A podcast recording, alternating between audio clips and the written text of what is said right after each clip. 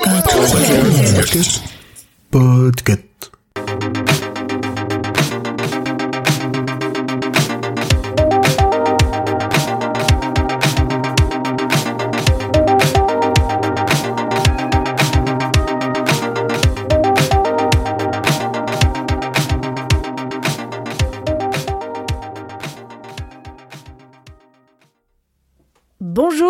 bonsoir. Cette semaine dans Watchlist, nous allons partir dans les lointaines contrées netflixiennes de Corée du Sud pour vous parler de The Glory.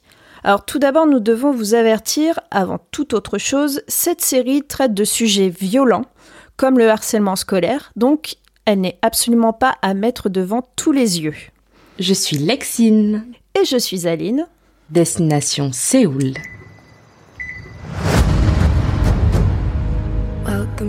오늘부터 모든 날이 흉흉할 거야. 자극적이고 끔찍할 거야. 막을 수도 없앨 수도 없을 거야. 사랑의 아버지 하나님 진심으로 감사함을 드립니다. 부족한 저희들을 늘 사랑으로 베풀어주시니 주님의 은혜에 다시 한번 감사드립니다. 네가 문동을 한테 어떻게 했지? 계획됐다는 얘긴데 너 이거 우연 아니구나? 끝에서부터 가운데로 침묵 속에서 맹렬하게 마음에 들어요. 난 너한테 한 짓 다 회개하고 구원받았어. 죽으면 꼭 천국 가. 사는 동안은 지옥일 테니까. 일부러 접근한 겁니까 나한테? 같은 편 먹고 싶어요. 죽여줘요. 어디서 거지같이 살 줄 알았더니 제법이다. 다 실수하면서 끝난 거잖아. 그냥 그때 죽었어야지! 우리 같이 천천히 말라 죽어보자.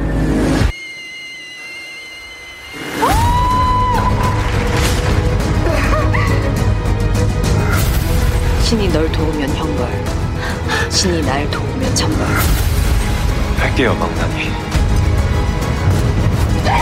그 분노의 무게 나도 바닥 좀 기어봐서 알거든요 나에게 빌어야 해. 미쳤네. 추락할 너를 위해. 타락할 나를 위해. The Glory est une série signée Netflix, une série de 2022-2023 qui a été diffusée en deux parties de 8 épisodes, ce qui revient finalement à un format assez classique du drama coréen, à savoir une saison de 16 épisodes pour pouvoir traiter d'une histoire de A donc je vous fais un petit peu le résumé selon Netflix. Des années après avoir été victime d'horribles agressions au lycée, une femme fomente un plan bien rodé pour assouvir son désir de vengeance et faire payer les coupables. Donc voilà, ça donne plutôt envie si vous avez besoin, euh, je sais pas, besoin ou envie au moins d'une série un peu sombre, puisque comme vous l'aurez remarqué, il s'agit d'une série qu'on peut ranger dans la catégorie des thrillers psychologiques, voire même des séries de vengeance avec un grand V. Alors au casting, vous retrouvez Song Hye-kyo, qui euh, interprète le personnage de Moon Dong-yoon, Lee Do-yoon, qui est Joo Yeon-jeon, et Lim Ji-yeon, qui est Park Hyun-jin. Donc, entre autres, parce que bien sûr, vous avez un, casting assez important, mais voilà, là, vous avez le trio de tête. La série est écrite par Kim Hyun-suk, qui est aussi à l'origine de drama. Lexine, tu me contrediras euh, si besoin. Euh, qui est à l'origine de dramas de très grande qualité et qui font date dans l'histoire des dramas coréens. Donc, euh, on peut citer Secret Garden, Goblin, Descendant of the Sun, donc euh, le drama qui a fait connaître Song Hye-kyo en 2016.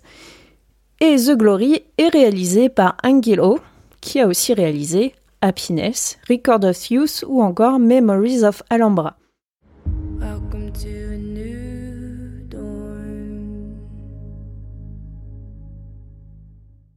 Après toutes ces informations qui vous ont donné un, comment dire, un aperçu assez bref de cette série, Lexine, pourquoi il faut absolument regarder The Glory? Alors franchement, si on est prêt à avec les comment dire, les trigger warnings parce quand même il y a des contenus assez dark, c'est une série qui se tient. Je suis très contente moi quand j'arrive à la fin d'une série et que derrière la fin me satisfait. Et là, je trouve que l'héroïne, souvent on a une héroïne, qui veut se venger, qui est forte, elle a plein d'idées, et à un moment donné, parce qu'elle rencontre un mec, euh, elle devient un petit peu molle, un, un peu comme si, euh, un, un peu comme si on avait plongé du pain dans de l'eau. Elle se, elle s'effrite un peu. Et là, en fait, ce qui se passe, c'est qu'elle reste assez constante. Elle perd pas le fil de son histoire, et je trouve ça vachement intéressant. J'ai adoré que on aille jusqu'au bout de l'histoire, qu'il y ait pas trop de portes qui restent ouvertes, etc. Et Song Ye Kyo, j'étais fâchée un petit peu avec cette actrice, jusqu'à Descendant of the Sun, où là, effectivement, je l'ai un peu redécouverte, mais ça me retenait un peu de regarder The Glory, je vais être honnête avec toi. Et tu m'as dit, elle est assez mesurée dans ce rôle. Et du coup, j'ai tenté, et effectivement, elle le joue très très bien.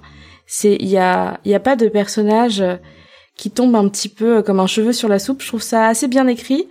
Bon, vu les, vu Kim On-suk qui a écrit ça, effectivement, je m'attendrais pas à moins, mais c'était vraiment bien. J'ai adoré. Ouais, c'est. Qu'est-ce que je pourrais rajouter à tout ça? J'ai adoré également. Euh, comme toi, moi, Song Ye-kyo, j'ai un petit peu de mal parce que c'est un peu l'actrice qui a pas trop d'expression faciale ou alors euh, soit elle a l'air ravie du village, soit elle fait la gueule. Mais là, en fait, ce- cette non-expressivité, j'ai envie de dire, sert énormément ce personnage. On la voit de A, du premier épisode jusqu'à la fin, avoir, je vais pas dire qu'elle est mono-expression parce qu'elle est quand même parfois assez subtile aussi dans sa manière de jouer, mais elle tient son perso et j'ai l'impression que c'est un peu le, le rôle de sa vie, ou au moins le rôle qui va refaire décoller sa carrière, qui était un petit peu dans le down depuis quelque temps. Et, et ouais, c'est vraiment un personnage féminin fort. Et comme tu disais, c'est euh, c'est ultra satisfaisant dans, l'histoire parce qu'elle se tient vraiment tout le long de ces 16 épisodes. Mais surtout, et ça, c'est pas très moral, mais c'est une vengeance ultra satisfaisante. Enfin, moi, j'étais du côté de cette personne qui se venge. D'habitude, j'aurais tendance à dire, euh, voilà, euh, faut pas trop chercher à se venger, faut pas faire plus mal à l'autre, mais là, t'as envie qu'elle leur fasse du mal et elle leur fait mal. Et, et c'est trop bien. Et surtout, c'est la, comment dire, c'est un peu une Machiavel. C'est-à-dire que son plan, il est réfléchi depuis si longtemps. Elle le, elle le mature dans son esprit, dans tout est calculé, un peu euh, comme un jeu de Go. D'ailleurs, il y a le parallèle qui est fait dans cette, euh, dans ce, dans cette série. Et vraiment, c'est ultra satisfaisant. Et ce plan est juste vertigineux. Enfin, c'est. Voilà, c'est. En fait, on se laisse prendre par l'histoire. À la fin de chaque épisode, on veut continuer sur le suivant. Et en même temps, on se rend compte un peu de l'ampleur du, du truc qu'elle réfléchit depuis des années et des années. Et c'est super satisfaisant. Oh, mince, j'ai spoilé, pardon. Est-ce que toi, tu penses que c'est issu d'une histoire vraie? Euh, alors, je pense que tout ne peut pas trop être une histoire vraie, mais je pense que ça a été peut-être inspiré d'une histoire vraie. Après, le, souci, c'est que dans les dramas coréens, d'ailleurs, on en avait parlé toutes les deux, les histoires de harcèlement scolaire, etc., ce qui prend un petit peu la base de sa vengeance, hein, euh, c'est un petit peu légion en Corée. On a l'impression que c'est un vrai gros sujet de société, le harcèlement scolaire. Donc ça m'étonnerait pas qu'il soit passé des choses comme ça. Oui, on en a déjà parlé, effectivement. C'est euh, quand même euh, un marronnier, entre guillemets, euh, des actualités sud-coréennes. Et c'est un vrai problème qu'ils ont et qu'ils n'arrivent pas à résoudre. Et tous les ans, depuis, je saurais même pas dire, tous les ans, t'as des dramas qui traitent de harcèlement scolaire, de violence, de compétition malsaine entre des étudiants, entre des élèves. J'ai un peu de mal à, à, comprendre pourquoi la bascule ne se fait pas. On leur met ça devant, devant les yeux, on les met un peu leur nez dans leur caca sur, sur ces faits de harcèlement, et il n'y a pas grand-chose qui change. C'est c'est un petit peu... Enfin, moi, j'ai un peu de mal à comprendre euh, cette bascule qui ne se fait pas. Mais après, c'est peut-être encore, euh, une fois, notre regard un peu occidental sur une société dont on ne, com- on ne peut pas comprendre tous les codes, finalement. J'ai l'impression que aussi cette bascule ne peut pas forcément se faire parce que souvent le la personne qui a l'ascendant sur l'autre est la personne qui a de l'argent ou qui a des parents riches et j'ai l'impression qu'en Corée avoir de l'argent ça règle enfin ça permet quand même des choses. euh, Il y a vraiment un gouffre entre euh, entre les gens qui ont de l'argent et ceux qui n'en ont pas, et qui n'ont pas forcément les mêmes chances dès le départ. Et que s'ils arrivent un peu à l'égalité des chances par le travail, etc., eh ben, ils sont quand même un peu plombés. Donc après, c'est mon impression, et ça me rappelle une ligne, mais je crois que c'est... Comment elle s'appelle cette série Disney avec des, des une famille de super-héros? Euh, Les indestructibles? les indestructibles. Et il y a une phrase à un moment que dit un personnage, c'est oui, il va aller en prison, mais comme il est riche, il est sorti dans six mois. Un truc comme ça. Et en fait, cette phrase, à chaque fois, j'y pense dans ces, quand je regarde ces dramas, les gens qui ont des sous, ils s'en sortent toujours. Et d'ailleurs, c'est un peu une des bases de l'histoire, c'est que elle essaye de fomenter une vengeance contre des gens qui ont de la thune. Et c'est ça aussi, je trouve, qui rend le truc jouissif. C'est que elle essaye de passer au travers de ça. Et c'est génial. Oui, c'est ça qui est bien aussi avec The Glory, c'est que c'est pas juste une histoire de vengeance, c'est que tu as un sous-texte euh, social, euh, oui, comme tu dis, l'égalité face euh, euh, à la richesse, enfin l'inégalité des richesses, aussi la place de la femme d'une certaine façon euh, dans la société coréenne. Enfin, c'est un comment dire un mélange très savant de plein de problématiques qui sont mis en harmonie comme ça par par Kim Yeon-suk et moi je trouve ça jouissif. Vraiment, comme tu dis, c'est jouissif. Et euh, moi, un truc que j'aime bien dire, c'est que Dangun, donc euh, l'héroïne, c'est un peu une faucheuse qui va pas se salir les mains.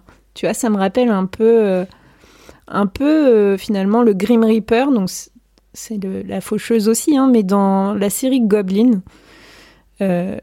voilà, que Kim Yeon-suk avait elle-même écrite. Et donc, j'ai l'impression qu'il y a ce petit.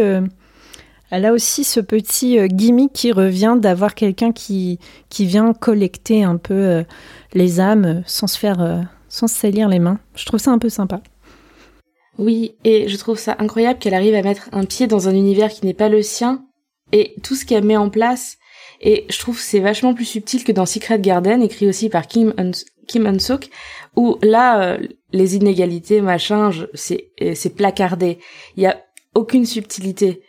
C'est euh, chacun est à sa place. Là, justement, elle a été plus euh, dans une écriture. euh, le personnage est, mieux écrit justement. Ce qui me gênait dans Secret Garden, j'adore le personnage de Haji Won enfin joué par Haji Won, mais il y a un moment de la série où elle s'étiole, où elle devient un petit peu, euh, elle subit le fait de pas être à sa place. Là où euh, jamais euh, Dongun, elle va se, elle va reculer. Elle a des moments où, où elle s'affaiblit, mais elle reste, euh, non non, c'est bon, j'ai un but. On garde quand même un certain esprit cahier des charges, des K-dramas, mais il est subtilement utilisé. Et c'est ça aussi qui est, euh, qui est bien dans The Glory. Alors, est-ce que c'est aussi pour faire plaisir au public euh, coréen de se retrouver dans quelque chose qu'il connaît, tout en pouvant l'exporter en Occident, c'est-à-dire en Europe, aux États-Unis, etc., parce que c'est du Netflix Mais ça marche, quoi. Ça marche. Et euh, quelque chose que j'aime bien aussi dans le message qui est transmis, c'est que euh, t'as un espèce de cycle de vengeance qui ne va jamais se terminer finalement. Enfin, je, je vais pas spoiler, mais tu vois un peu la fin de la série. Mais que finalement, ceux qui se vengent, ils ont conscience d'être devenus mauvais, d'être devenus à leur tour des bourreaux qui infligent une certaine douleur. Et ça, je trouve ça, je trouve ça bien comme message. C'est pas juste je me venge et puis euh, et puis après allons nous promener dans les champs avec les petits lapins et les papillons. Non non, c'est vraiment on s'est enlisé dans un truc et ben maintenant on essaye de vivre avec. Et ça je trouve ça super euh, super intéressant dans le propos de The Glory. Ouais, je suis d'accord, les gens ils restent euh, à part les méchants au final qui sont assez déshumanisés sur certains aspects, euh, les entre guillemets les gentils parce qu'on peut pas les appeler des gentils quand ils sont dans dans un truc de vengeance pareil. Les disons que les protagonistes, ils sont vraiment euh, ouais, ils sont humains. Ils, ils ont conscience de ce qu'ils font. On n'est pas sur un truc ni tout blanc ni tout noir quoi, c'est c'est vraiment intéressant. Ouais, on explore un peu la zone grise qui existe comme ça dans dans la vengeance et euh, ouais, enfin voilà, on l'a répété euh, plusieurs fois mais c'est quand même ultra satisfaisant. C'est pas bien, hein, mais c'est ultra satisfaisant. C'est une fiction. C'est un petit peu fait pour ça aussi. Oui, une certaine catharsis finalement de. Peut-être que nous on- aussi on peut se projeter sur des gens qui parfois ont été, euh, je vais pas dire nos, nos bourreaux, mais peut-être qu'au collège, moi personnellement, euh, j'ai reçu, des remarques qui étaient pas cool. Euh, je serais pas allée aussi loin que Moon Do-yoon, mais tu vois, j'aurais bien aimé euh, fermer le clapet à ces gens-là. Et euh, c'est ouais, c'est ça, c'est une catharsis de glory parce que tu penses à ce que tu aurais pu faire. Pas aussi loin, mais tu dis ah en fait on peut y arriver à se venger, mais ça fait de nous une mauvaise personne, donc bon ben finalement je vais rester dans mon canapé et puis je vais pardonner à ces gens qui étaient trop trop jeunes et trop bêtes pour se rendre compte. Kian Kojandi, il en parlait dans son spectacle, dans un de ses spectacles il y a quelques années, de ces moments où on s'imagine la vengeance contre telle personne qui nous a fait du mal et tout, qu'on s'imagine faire des plans élaborés où à la fin on lui rabat son caquet, des trucs qui n'arriveront jamais qu'on ne fera jamais et dont on n'aura jamais les moyens. Après, j'ai jamais vécu quelque chose d'aussi grave que ce que le personnage de Dongun a vécu. Hein. On va, on va rester toute proportion gardée. Mais il y a des, il y a des gens où ouais, effectivement, je me dis, euh, je m'imagine qu'à un moment donné, je vais leur rabattre leur caquet, genre qu'il pourrait se passer un truc spectaculaire et que là, ils se diraient, ah merde, oh mince, elle, euh, elle en est là. Et, euh, et c'est vrai que c'est des moments où des fois on fantasme un petit peu là-dessus, sauf que ce personnage-là, elle, elle a pas fantasmé de se venger. Elle, elle a voué toute sa vie à sa vengeance. Et du coup, ouais, il y a ce côté où tu te dis, euh, ah, je suis, je suis satisfaite pour elle. C'est bien. Ouais, mais est-ce que ce serait pas compliqué dans la vie réelle Tu vois, tu, tu fomentes comme ça une vengeance pendant une vingtaine d'années, et puis euh, voilà, à 35 ans, t'as fini de te venger. euh, Qu'est-ce que tu fais le lendemain? Et puis le lendemain, c'est quoi le nouveau but dans ta vie maintenant que t'as fini? Ça, pose aussi ces questions-là. Enfin, moi, c'est le genre de questions que je me suis posée à la fin. Bah, Moi aussi, parce qu'au final, même son choix professionnel, ses choix d'études, tout ce qu'elle a fait, parce qu'elle s'est quand même donné les moyens de faire des trucs de fou, euh, avec les cartes qu'elle avait au départ, ça veut dire qu'elle aurait pu faire n'importe quoi dans sa vie. Et du coup, elle a fait ça, et elle en arrive à un point dans sa vie où elle a mis toutes ses ressources qu'elle avait en elle pour faire un truc que ça se trouve elle aime même pas. C'était juste... euh, Il y a le petit côté, et maintenant Genre... euh, mais ça, il y a, on a ce côté dès qu'on finit un projet en général. Qu'est-ce qu'on fait derrière? Sauf que là, bah, ce projet, il a pris 20 ans, donc c'est encore pire. Mais euh,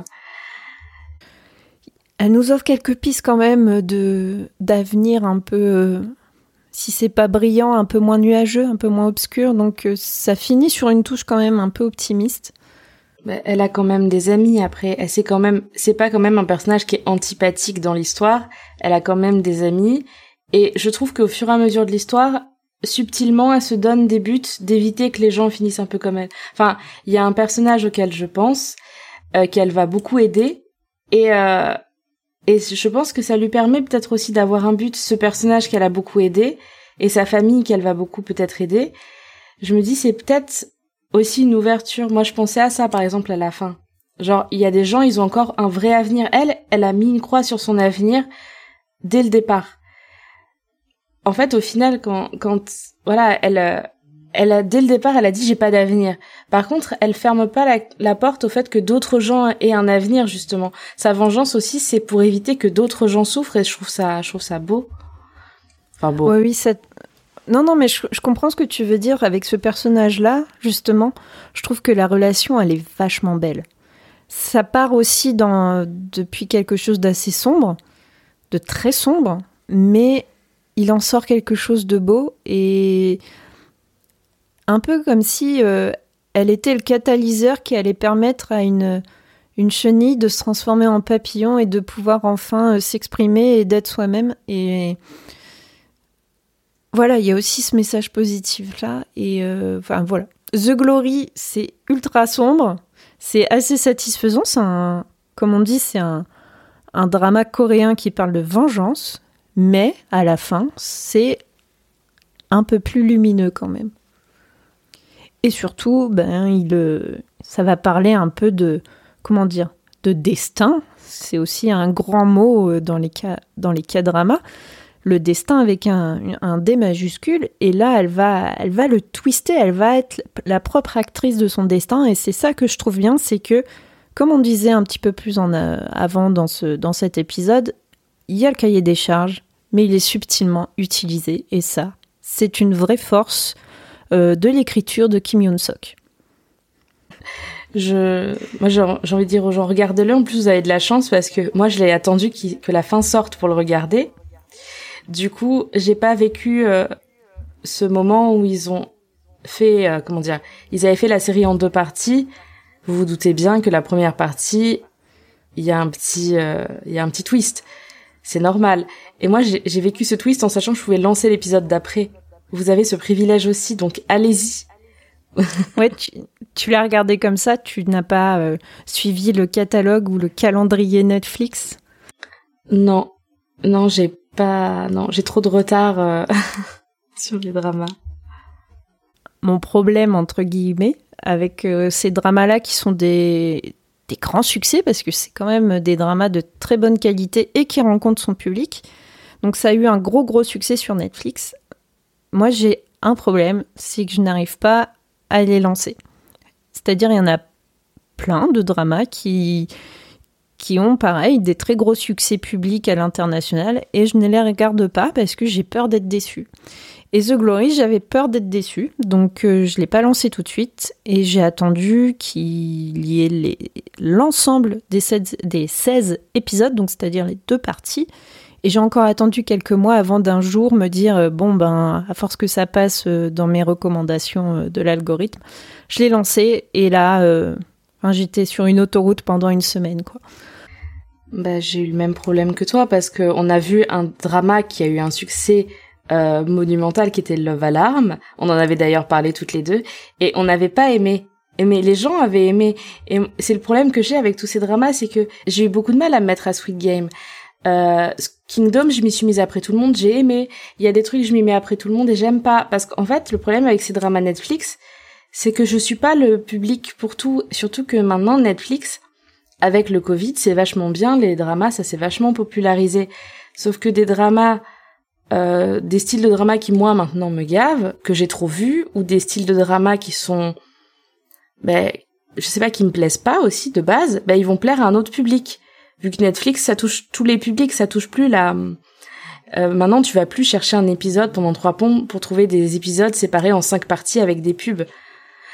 Maintenant, maintenant le catalogue Netflix il propose un peu ce que tout le monde aime et là le problème des séries Netflix c'est que ça plaît potentiellement à tout le monde mais j'ai pas les mêmes goûts non plus que 100% des gens que je connais. Donc c'est vrai que moi genre Love Alarm ça m'a trop déçu Kingdom j'ai adoré. The Glory je me dis ah c'est de la vengeance. Mais là par exemple il y a une semaine j'ai regardé un truc de vengeance. J'ai détesté euh, Reflection of You. Donc vraiment même le type de drama, le côté thriller, ça peut même pas indiquer que ça va être bien ou pas en fait, même s'il y a un succès, machin. Donc, euh, ouais, pareil que toi, je, je sais pas s'il faut les lancer ou pas.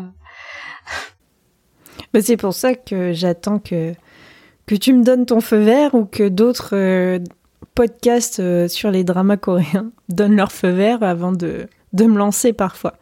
C'est c'est la dure loi de la jungle et c'est la dure loi du marché Netflix, on va dire.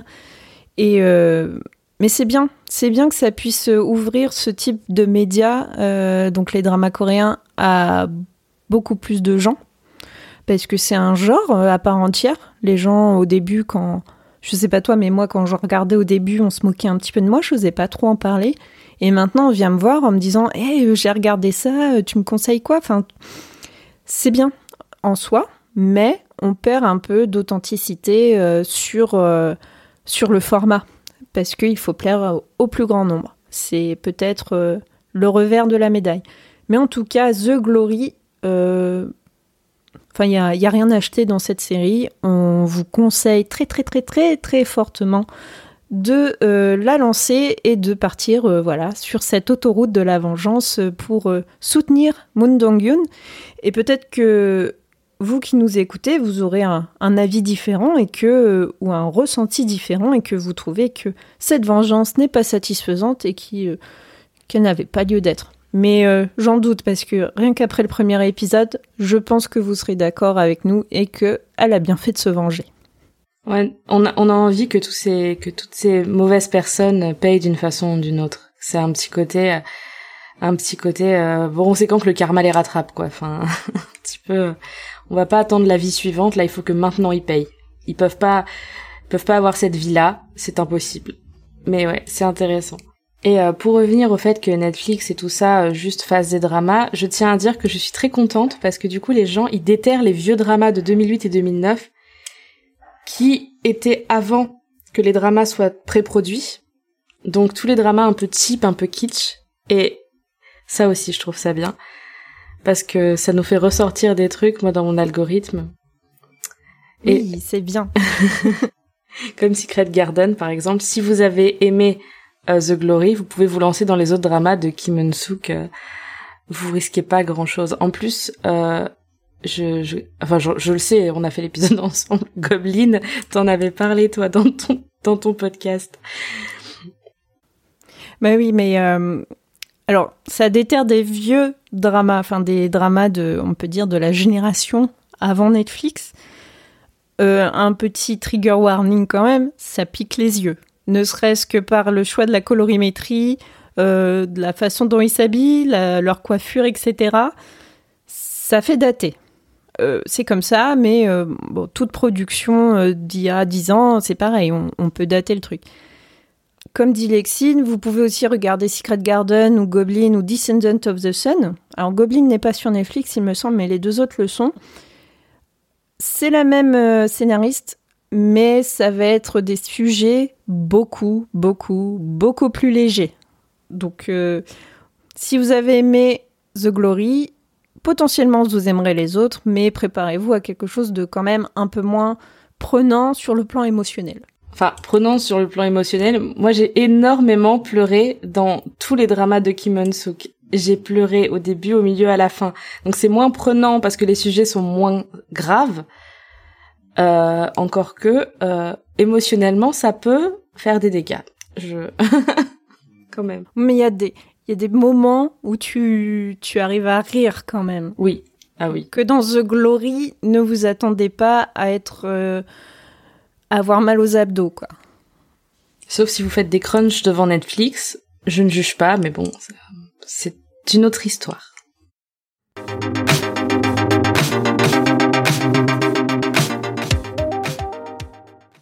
Watchlist est un podcast du label Podcut. Toutes les semaines, nous vous recommandons une œuvre disponible sur les plateformes de SVOD. Le petit frère, Choix Pitre, a désormais droit à son propre flux et vous réserve beaucoup de surprises autour de recommandations de lecture. Si vous le souhaitez, vous pouvez également proposer vos recommandations. D'autres podcasts sont disponibles sur le label, traitant de sujets plus intéressants les uns que les autres. La culture G, les jeux vidéo, la littérature. Il y a par exemple Binous USA, Le Roi Steven ou la 19e Palabre, ou encore mon podcast Gonbe qui parle de la Corée du Sud. N'hésitez pas à contribuer au Patreon, patreon.com slash podcut, et en plus il y a un Discord super sympa pour discuter entre passionnés. Et pour ma part, je produis un podcast sur les dramas coréens également, qui s'appelle Mes Madeleines coréennes, dispo sur vos applis, où je décrypte la culture du pays du Matacalm à travers l'analyse d'une de leurs séries. À très vite pour de nouvelles recos. Bye bye